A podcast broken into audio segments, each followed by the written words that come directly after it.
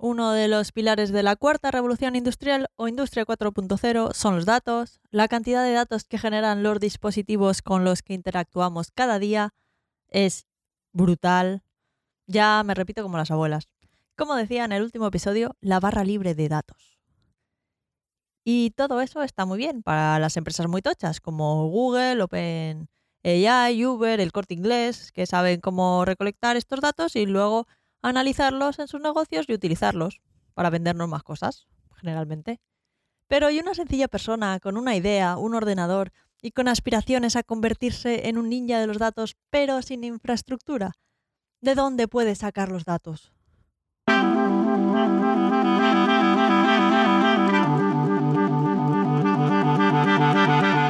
Un podcast ninja sobre Big Data, episodio 43. Datos, datos, datos.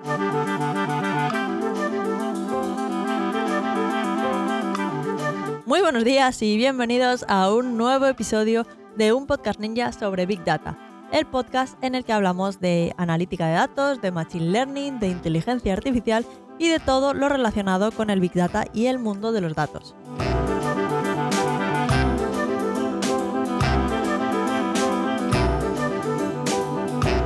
En este podcast hablamos de Big Data de manera normal, alejándonos de las ideas de inteligencia artificial de las películas y tratamos estos temas con los pies en la tierra y con sentido del humor.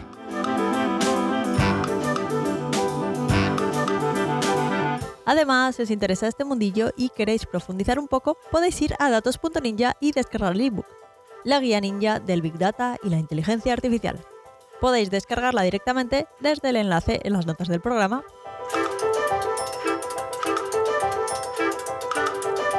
En el episodio de hoy vamos a hablar de cómo conseguir datos. Sirve igual si estamos haciendo nuestro primer proyecto ninja, si estamos experimentando un poco o si tenemos o trabajamos en una empresa y se nos ha ocurrido una idea concreta sobre preguntas que podríamos resolver en un campo determinado si tuviéramos los datos adecuados.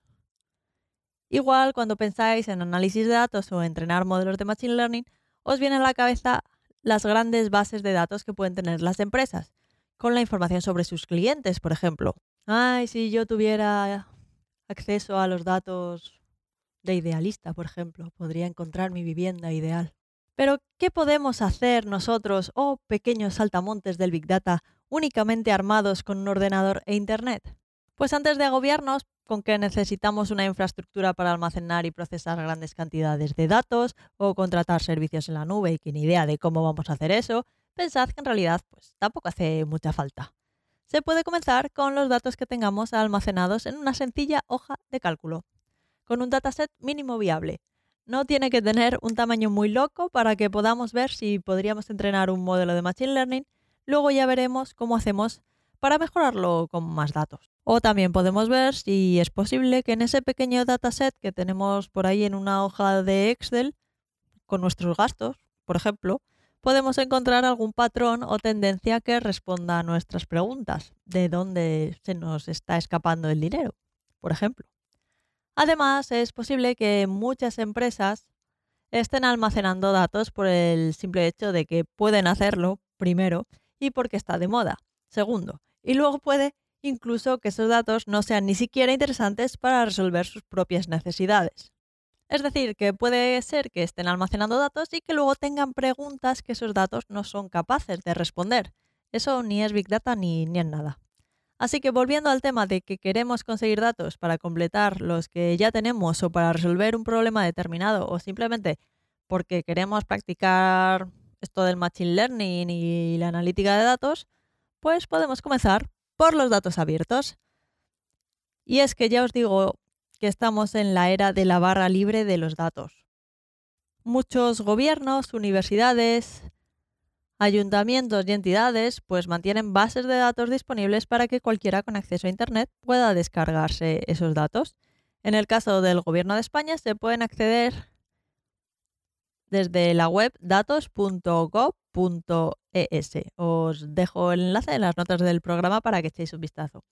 Y ahí pues hay datos del sector público, como por ejemplo los contratos públicos adjudicados por el Ayuntamiento de Bilbao en 2023, o datos sobre viviendas vacacionales en las Palmas de Gran Canaria, O, por ejemplo, también hay datos demográficos con las causas de muerte en unas comunidades autónomas o los edificios designados principal o exclusivamente a viviendas por, por municipios. Y luego también hay datos de salud, de cultura y ocio, de empleo, de transporte, de un montón de cosas. De lo que os podáis imaginar, vaya. Estos datasets los podéis descargar y explorar para ver si encontráis algo de valor de manera independiente o podéis también agregarlos con otros que sean similares, que tengan información complementaria, incluso de otros sitios distintos para hacerlos más completos. Y, por ejemplo, imaginad que queréis montar un restaurante en Las Palmas. Pues igual os interesa saber dónde hay más viviendas vacacionales y así pues lo podéis montar en el lugar óptimo. Eso lo hacía mucho Starbucks, si lo recordáis del episodio 2. También os digo que muchos de los enlaces en la web de datos abiertos del gobierno funcionan un poco regular. Pero que no cunda el pánico, que hay muchos otros lugares de los que podemos sacar datos, del tipo que sea. La ciudad de Nueva York, por ejemplo, tiene un portal de datos abiertos muy completo con datasets que van desde las carreras de los taxis y que tienen información sobre la hora y el lugar de recogida, el destino, la distancia, los pasajeros, la tarifa. Y con eso, pues yo qué sé, te puedes hacer una aplicación que, haga la predicción de lo que te va a costar eh, tu carrera de taxi cuando llegas al JFK, por ejemplo. Hasta un dataset con la población de ardillas en Central Park, con datos sobre el color del pelaje, donde se vio por última vez esa ardilla, la edad y su interacción con humanos. Igual esa ardilla muerde. Pues como veis, mm, para datos, datasets, los que queráis, de todos los colores. Hay un dataset para el problema que se os ocurra. Seguro que algo, algo encontráis. Lo importante es encontrar un problema. Pero no solo es posible conseguir datos de organizaciones públicas, sino que también hay empresas privadas como Amazon o Google que ponen a disposición de todo el mundo datasets con todo tipo de información útil. Lo que pasa es que en ocasiones no es posible descargar los datos o puede ser que haya que pagar por acceder a ellos, que para eso pues, son empresas privadas. La parte buena, pues que a diferencia de que algunos de los enlaces a datasets en la web de datos abiertos del Gobierno de España estaban rotos y no llevaban a ningún sitio, en el caso de conjuntos de datos ofrecidos por Amazon o Google o alguna otra empresa privada, sobre todo si hay que pagar por, por este acceso, pues podemos esperar más consistencia y probablemente sean unos datos más limpios. Aunque no siempre tiene por qué ser así, no tenemos que darlo por hecho. Por ejemplo, Google pone a disposición de todo el mundo datasets a través de Google BigQuery. BigQuery es el almacén de datos en la nube de Google. Si escuchasteis el episodio sobre ingeniería de datos, el episodio 24 creo que era, hablábamos de data warehouses y data lakes y todas estas cosas. Bueno, pues BigQuery es el data warehouse, el almacén de datos, que Google pone a disposición de todo el mundo y además pues tiene ya datasets cargados para que puedas ya empezar directamente. Y que además te puedas familiarizar con, pues, con la herramienta, con Google BigQuery. Una peculiaridad de los datasets públicos alojados en BigQuery es que pueden accederse y consultarse directamente con SQL, así que también es una oportunidad para cacharrear un poco con este lenguaje fundamental en el análisis de datos. Y ojo que incluso con BigQuery se puede hacer Machine Learning directamente. Pero, y aquí viene la pega, cuidado porque BigQuery no es gratis. Eso sí, tiene una zona de pruebas con un nivel gratuito que ofrece un tera de datos de consulta procesados cada mes y una capacidad de almacenamiento de 10 gigas. Otro día hablamos de todo lo que puede hacer, todo lo que se puede hacer en BigQuery, que es mucho y muy variado. Pero volviendo a los datasets públicos, de BigQuery, muchos de ellos se mantienen completamente actualizados y además tienen una temática bastante interesante. Por ejemplo, podríamos explorar datos de navegación análogos a los que obtendríamos en Google Analytics de un e-commerce ficticio. Así hacemos nuestros experimentos y luego ya podemos montar el de nuestro propio e-commerce si tuviéramos un e-commerce. Merece mucho la pena echar un vistazo. Pero por si no encontráis datos mm, que utilizar, que sean de vuestro interés en BigQuery, pues hay más opciones. Está el caso de Amazon. En Amazon tenemos un completo catálogo de datasets con más de 4.000 conjuntos de datos a explorar y que podemos filtrar por categoría. Por ejemplo, tienen disponible un conjunto de datos con información sobre las ventas de coches Tesla de segunda mano en Estados Unidos. Con estos datos, una cosa muy sencilla que podríamos montar si estamos empezando en el mundo del Machine Learning es un modelo que sea capaz de predecir el precio de venta de un Tesla de segunda mano. ¿Que preferimos darle caña al análisis de datos? Pues con el mismo dataset podríamos ver si hay un patrón en el precio de los coches, que igual los coches blancos pues alcanzan precios más altos. O igual nos conviene más vender nuestro Tesla antes de que alcance un kilometraje determinado, porque después el precio de venta que puede alcanzar es bastante menor. O tal vez encontremos que en un momento específico del año los precios son más altos y veamos pues, que igual es porque la oferta disminuye o por lo que sea. Imaginación al poder. Y luego está Kaggle. Kaggle es la comunidad online de científicos de datos y especialistas en Machine Learning por excelencia.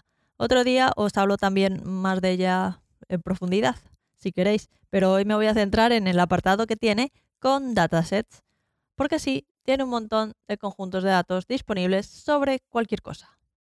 Pero la parte buena que tiene Kaggle en su, en su apartado de datasets no es que tenga, no es la cantidad, no es que tenga muchos datasets, sino que su ventaja respecto a otras opciones para encontrar datos y que muchas veces puede pasar desapercibida es la parte de comunidad, ya que alrededor de cada dataset puedes ver los problemas que está resolviendo la gente con esos conjuntos de datos, Em, las dificultades que ha encontrado y las valoraciones que está recibiendo un dataset en concreto para ver si te interesa meterte a trabajar con él o mejor pasar al siguiente. Si no tenéis ningún problema concreto a resolver, sino que simplemente queréis iniciaros en esto de, de los datos, pues igual es más sencillo comenzar por un dataset que haya sido valorado positivamente por otras personas antes igual que irte a la web de datos abiertos del gobierno y pelearte con, pues, con estos conjuntos de datos, que vete tú a saber lo que te puedes encontrar. Además, los conjuntos de datos disponibles en Kaggle están agrupados en categorías según su, su popularidad o si están en tendencia. Y además, también ofrece la posibilidad de que vosotros mismos subáis vuestro propio dataset para compartirlo con el resto de la comunidad. Y igual de repente a un usuario de la India se le ocurre resolver un problema con vuestros datos, pues que a, vos, a vosotros se os había pasado por alto, quién sabe. Pero lo que es muy, muy, muy recomendable es el buscador de datasets de Google. Ahí simplemente buscáis lo que queréis, como buscáis en Google normal, pero en vez de devolveros páginas web, os devuelven datasets que igual os pueden servir incluyendo datasets alojados en Kaggle y en otros sitios. No tienen por qué ser solo los datasets alojados en Google BigQuery, no, todos. Todos los que estén indexados, pues ahí están. Además, se pueden filtrar los resultados según cuándo se actualizó ese dataset por última vez, qué formato tienen los datos, si vienen en tipo tabla, o son imágenes o son textos. También se pueden filtrar según si se pueden usar para cosas comerciales o ese tipo de uso no está permitido o según el tema. Está muy muy guay. Y luego cuando seleccionáis un conjunto de datos concreto de la lista de resultados ya podéis encontrar pues, los enlaces a la ubicación real de los datos, desde donde los podéis descargar, una descripción breve de lo que vais a, de lo que contienen esos, esos datasets. Y ya para la gente muy pro, siempre queda la opción de scrapear una web en particular o las webs que sean, en realidad, para obtener datos. Luego incluso puedes scrapear varias y, y, juntar esos datos para tener un dataset bueno, bueno. ¿Y qué es esto de scrapear? Pues el web scrapping consiste en leer webs y recopilar los datos que queramos de manera automática, lo cual pues está muy bien. En lugar, imaginad, de ir visitando cada web y apuntando en una, en una tablita a mano los datos que nos interesan, pues se hace de manera programática, que es mucho más cómodo y más rápido. Eso sí, hay que saber programar. Y luego está ese pequeño detalle de tener los permisos del propietario de la web. Porque no sé si alguna vez habéis estado buscando un piso en algún portal como idealista y habéis estado tanto rato que en un momento dado os ha salido la preguntita esta para confirmar que realmente sois humanos y no sois un robot. Pues eso es idealista intentando evitar que le haga que le, que le la web. Si os interesa esto del web scrapping, me lo decís a través del formulario de contacto, de contacto que hay en datos.ninja barra contactar y si hay interés, pues os preparo un episodio de esto en un periquete. Pero como veis, hay muchas opciones para, para encontrar datos. Y sí que es verdad que en ocasiones el paso más complicado es el de capturar los datos adecuados. No capturar datos sin más, sino capturar los datos adecuados, datos reales y, de calidad. Esto generalmente en escenarios reales. Pero también es cierto que sitios web como Kaggle o Google BigQuery o, AWS o el resto de fuentes de datos de las que hemos hablado hoy ofrecen datasets gratis para cualquiera que quiera usarlos. Incluso en muchas ocasiones estos conjuntos de datos ya vienen limpitos y organizados sin muchos valores faltantes que cuando estamos empezando en esto de la ciencia de datos y el machine learning, pues todas estas cosas son de agradecer. Os voy a dejar en las notas del programa los enlaces a todas las webs que he nombrado a lo largo del episodio, de las que podéis sacar datasets y alguna más para que las tengáis a mano. Así que ya sea descargándoos un fichero de datos que queráis analizar en Excel, un CSV para hacer vuestros, vuestros pinitos entrenando modelos de Machine Learning en vuestro ordenador o a través de Kaggle directamente, o ya empezar a lo grande, fuerte con SQL y consultando directamente a Google BigQuery, pues os animo a explorar los datasets abiertos y a ver qué encontráis. Y nada, pues eso es todo por ahí. Espero que os haya gustado el episodio y si es así y conocéis a alguien que está buscando datos como un loco o una loca que analizar o para entrenar un modelo de Machine Learning que haga algo específico, pues cogéis el enlace de este episodio y se lo enviáis por WhatsApp o por Telegram o por donde sea, porque compartir es vivir. Y no olvidéis dejar un me gusta y algún comentario en iBox o una valoración de 5 estrellas del podcast en Apple Podcast, en Spotify, en Google Podcast o donde quiera que estéis escuchando esto.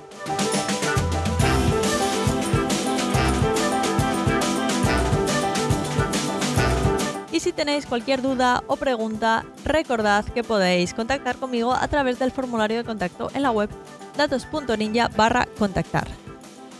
Y nada, que muchas gracias por estar al otro lado y nos escuchamos en el próximo episodio de un podcast ninja sobre Big Data. Feliz semana y hasta el próximo episodio.